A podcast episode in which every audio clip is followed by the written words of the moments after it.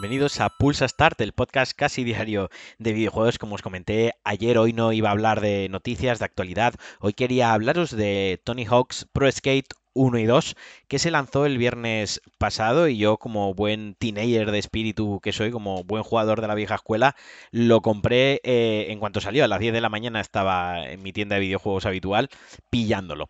Y os quería comentar un poquito, os quiero incitar a que lo compréis, eh, sobre todo quiero, quiero meteros en la cabeza que os lo compréis porque la verdad que es uno de los mejores remakes o remasterizaciones, no, es un remake realmente, aunque lo venden como una remasterización que, he jugado eh, nunca. El juego, bueno, como habréis intuido por el nombre, incluye el Tony Hawk's Pro Skate 1 y 2 y eh, han sido totalmente remodelados. El motor gráfico se ha hecho de nuevo.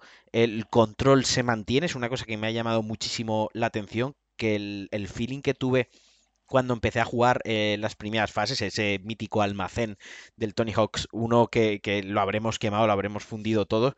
Lo que más me sorprendió es que si cerraba los ojos sentía el juego como, como hace 20 años, como cuando eché mis primeras partidas, mis primeras tardes. Está muy, muy acertado.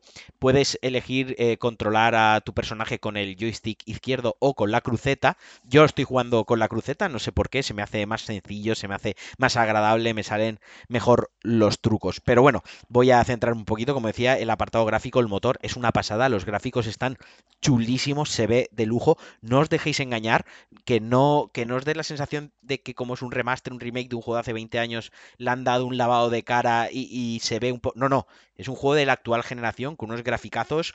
Hay momentos que la luz, la iluminación es buenísima, las sombras son muy buenas, las texturas, el modelado del escenario es genial, el modelado de los patinadores y las animaciones son la polla. Además, el creador de personajes es súper completo y tiene una tienda donde puedes comprar con moneda del juego un montonazo de accesorios, de ropa, monopatines, zapatillas. A mí me flipa porque hay, hay algunas zapatillas las tengo yo incluso y no me esperaba que estuviesen en el juego y en cuanto a la banda sonora, se mantiene, diría que casi al 80%.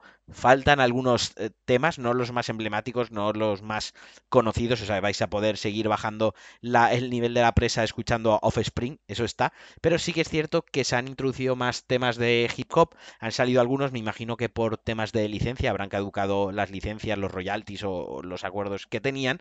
Pero el, el core de la banda sonora original sigue ahí. Tenéis todos los, todos los eh, patinadores que había para elegir en el juego original siguen estando. Y el método de juego, la manera de jugar estos dos juegos eh, está muy chulo porque tú entras al menú principal y eliges, lo primero que haces es elegir el personaje, el patinador con el que quieres jugar, ya sea uno de los personalizados, uno de los que puedes crear. Puedes crear hasta tres personajes. Si quieres hacer alguno más, tienes que borrar porque no se pueden modificar. Y luego, pues los que trae el propio juego. Y una vez lo tienes seleccionado, el juego te dice si quieres jugar a Tony Hawk's Pro Skate 1 o 2 los juegos son exactamente igual. Lo que han hecho es los parques. En el 1 tienes los nueve parques, creo que ahora de cabeza son nueve parques que los tienes que completar. Pues eh, tienes que recoger los típicos letras, unas cintas, romper algunas, algunos elementos del escenario o grindar en un tubo, en, ciertos puntos, algún salto, algún truco en un salto concreto que, te dice el juego. Y cuando alcanzar la puntuación, cuando haces varias de estas eh, metas o estos objetivos dentro del escenario, te desbloquea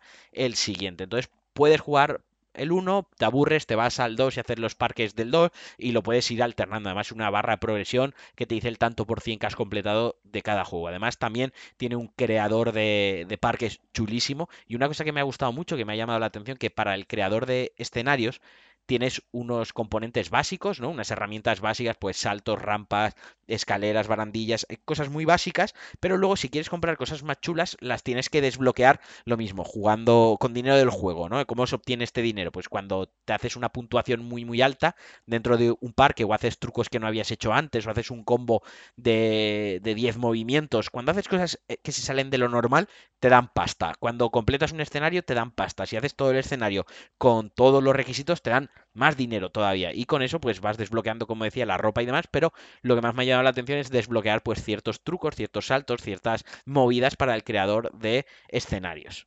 El juego lo ha hecho Vicarious Vision, que es un estudio que a mí ahora sí de cabeza no me viene no me viene nada, me lo podía haber preparado, pero pero estoy grabando esto a pelo. De hecho acabo de apagar la consola ahora que seguía jugando y el juego original pues es de Activision. Yo lo estoy jugando en PlayStation 4 en PlayStation Pro que se ve a 4K. Sé que la versión de PC también está bastante, bastante bien. Y la versión de Xbox, pues me imagino que estará al nivel, ¿no? Que no habrá mayores diferencias.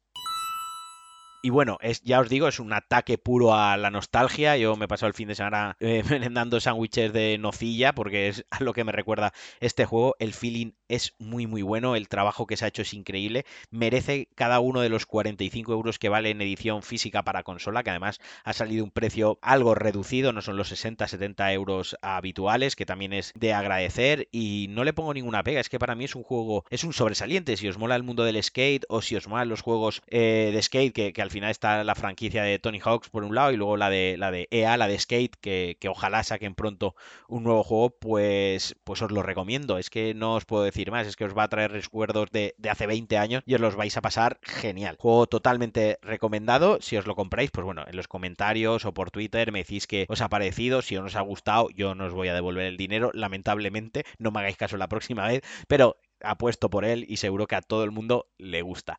Y nada, hasta aquí el Pulsa Start de hoy. Nos escuchamos en el próximo programa. Os mando un abrazo muy fuerte y adiós.